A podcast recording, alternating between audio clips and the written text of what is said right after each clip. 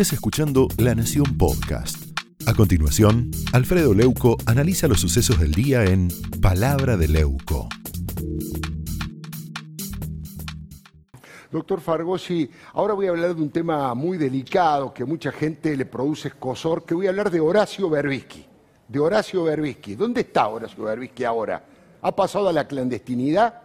¿Se ha ido de vacaciones a un lugar secreto? ¿Pidió licencia en el CEL? ¿Va a renunciar al CELS? Pregunto. Ya lo volaron de la radio, pero ya consiguió Conchavo en otra radio. Pero le quiero preguntar, doctor Fargosi, ¿qué tipo de sanción o de carátula podría tener el caso de Carlos Zanini malversando un documento público? Bueno, ahí precisamente se aplica una cosa llamada Código Penal que, según el kirchnerismo, no rige para ellos, y es sea por la comisión de un delito o sea un delito en grado de tentativa, malversación de documento, eh, complicidad. Ahora, todo esto que nosotros discutimos acá tiene una característica, no les importa absolutamente nada. Y no solamente no les importa absolutamente nada, sino que de alguna forma son impermeables estas críticas e increíblemente sus votantes también, porque sigue teniendo un índice de apoyo alto. Con lo cual nos lleva a, otra, a otro estadio del análisis y es... ¿Esto no tenemos que repetirlo hasta el cansancio y pedirle a la oposición que actúe de una manera coordinada? Interesante.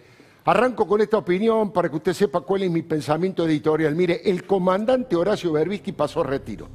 Esta es una y solo una de las consecuencias políticas del tráfico de vacunas del gobierno de los Fernández. Berbisky ya venía muy cascoteado porque se descubrió que su portal, que tiene apenas poco más de 170 mil visitas, recibió solo del Estado Nacional más de 5 millones de pesos de pauta publicitaria. Y a esa cifra hay que sumarle el aporte que le hacen las provincias peronistas y algunos organismos descentralizados. Es una contribución para el paraperiodismo militante bancada por el dinero de todos los argentinos, típico de los K. Pero esta vez Berbisky sufrió mucho fuego amigo.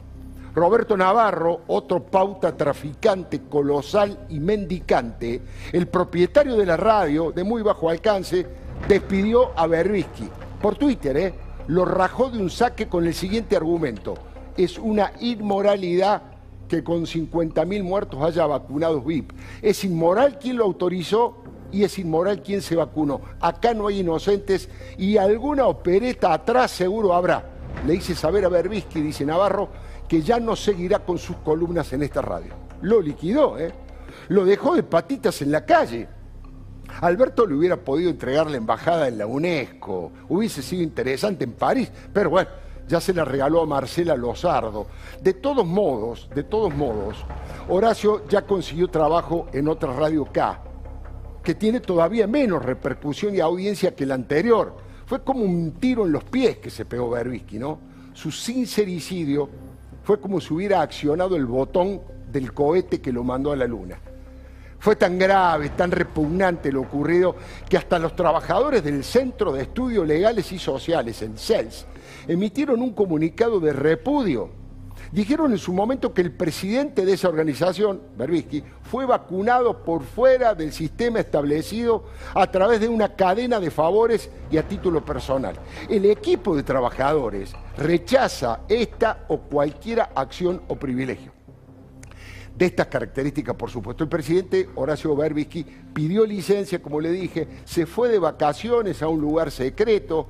Bueno, el CELS en su momento supo ser un organismo plural, de prestigio. Hoy Berbisky lo ha convertido en una unidad básica de Cristina que maneja con mano de hierro. Por eso tiene tanta importancia la crítica de los trabajadores, porque nadie se le anima o nadie se, le animaba a Berbisky, que está atornillado en su cargo del CELS como si fuera Gildo Insfrán en Formosa. Mire, Juan Grabois, que no es precisamente un hombre de derecha, piquetero, amigo preferido del Papa, dijo varias veces Grabois, supo acusarlo de gorila, de mitómano, de botonazo y de decadente. Lo puede googlear si quiere. ¿eh?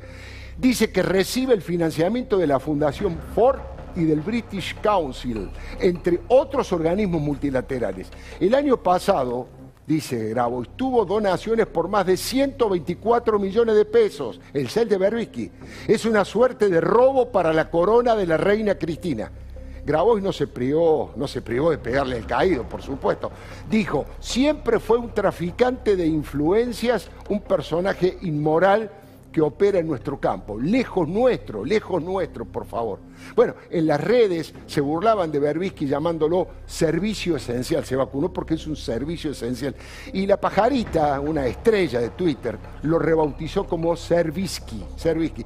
De ambas veredas ideológicas le apuntan a su condición de segundo jefe de inteligencia de Montoneros, que luego trabajó de doble agente y entregó a sus compañeros a las catacumbas del terrorismo de Estado. Mire, Miguel Ángel Toma en la televisión pública le dijo en la cara a Berbisky que fue un verdugo de sus propios compañeros que delató y mató para la dictadura. ¿No me cree? Fue en el programa de Grondona.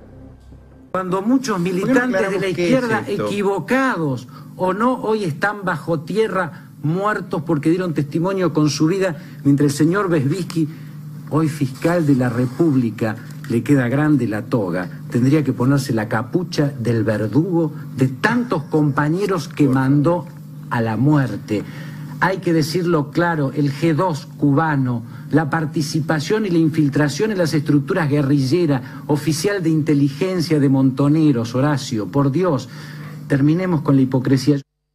Bueno, este Miguel Ángel Toma, que uno lo podría caracterizar que está en la vereda de la derecha, pero también entre sus propios compañeros de la guerrilla, entre sus propios compañeros de la guerrilla de aquel momento, recibió acusaciones similares. Miguel Bonazo, que era un cuadro militante, fue el jefe de prensa de Héctor Cámpora, eh, dijo que en el momento donde había más cadáveres y más desaparecidos, Berbisky firmó contrato con su verdadero nombre y apellido durante la dictadura, con un sueldo mensual que le pagaba la Fuerza Aérea. Escribió un libro sobre la historia de la aeronáutica que se movía libremente, además, Berbisky, por el centro de la ciudad de Buenos Aires. Los documentos de la época le fueron aportados por el hijo del comodoro Juan José Guiraldes al colega Gabriel Levinas, que escribió el libro titulado Doble Agente. Ahí estamos viendo el diario La Nación cómo tituló aquella declaración de Miguel Bonazo. Dice que Horacio Berbisky aún es oficial de inteligencia. Me acerco para leer. El periodista y escritor Miguel Bonazo volvió a apuntar contra el intelectual kirchnerista Horacio Berbisky, que lo vinculó con la desaparición de Rodolfo Walsh. Dijo que fue un oficial de inteligencia durante la dictadura y que sigue siéndolo durante el kirchnerismo. ¿Qué van a decir de Bonazo? Que Bonazo es una persona de la derecha, es un oligarca. Eh, ¿Qué pueden decir de Miguel Bonazo? Insisto, aquellos que hoy utilizan el nombre de la cámpora para identificarse, Miguel Bonazo, entre otras cosas, además de integrar montoneros, fue el jefe de prensa de Héctor José Cámpora, el presidente de la Nación en aquel momento. Esto fue Palabra de Leuco un podcast exclusivo de La Nación. Escucha todos los programas de La Nación Podcast en www.lanacion.com.ar. Suscríbete para no perderte ningún episodio. Estamos en Spotify, Apple Podcast, Google Podcast y en tu reproductor de podcast favorito. Seguí escuchando La Nación Podcast.